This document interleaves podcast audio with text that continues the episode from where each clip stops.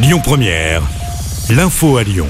Bonsoir à tous. Aujourd'hui, dans l'actualité, les obsèques des deux jeunes adolescents renversés par une ambulance ont lieu demain à 13h en la cathédrale de Saint-Jean dans le 5e arrondissement de Lyon.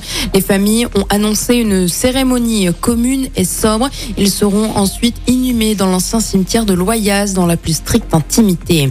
10 classes et dispositifs sub sub sub sub sub sub la rentrée pour les enfants autistes dans la région Auvergne-Rhône-Alpes. Dans le Rhône, une classe de maternelle va ouvrir dans le 8e arrondissement de Lyon l'école Jean Zay. Le Rhône en sont attendus cet après-midi jusqu'en fin de soirée. Le phénomène orageux devrait s'arrêter en fin de soirée. Hier, un incendie a ravagé un entrepôt de 2500 mètres carrés dans le quartier de Saint-Jean à Villeurbanne. Selon le progrès, la piste criminelle est avancée. Des individus seraient entrés dans le bâtiment inflammable dans l'entrepôt. Vendredi, Emmanuel Macron présidera un conseil de défense sur la crise liée à l'énergie.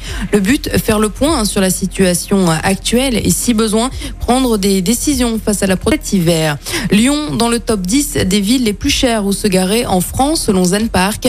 Une septième place qui se justifie par une motivation, réduire l'utilisation de la voiture en ville. Il faut débourser en moyenne un et puis un mot de sport en tennis. Caroline Garcia sera au rendez-vous du deuxième tour de l'US Open. Hier, la Lyonnaise s'est qualifiée sans forcer. Elle a battu la Russe Rakimova en 2-7, 6-2, 6-4. Elle sera Kaline Skaya au deuxième tour de ce tournoi du Grand Chelem demain. Et puis on notera également la qualification de Serena Williams. La future retraitée, c'est également Écoutez votre radio Lyon Première en direct sur l'application Lyon Première, lyonpremière.fr et bien sûr à Lyon sur 90.2 FM et en DAB+. Lyon Première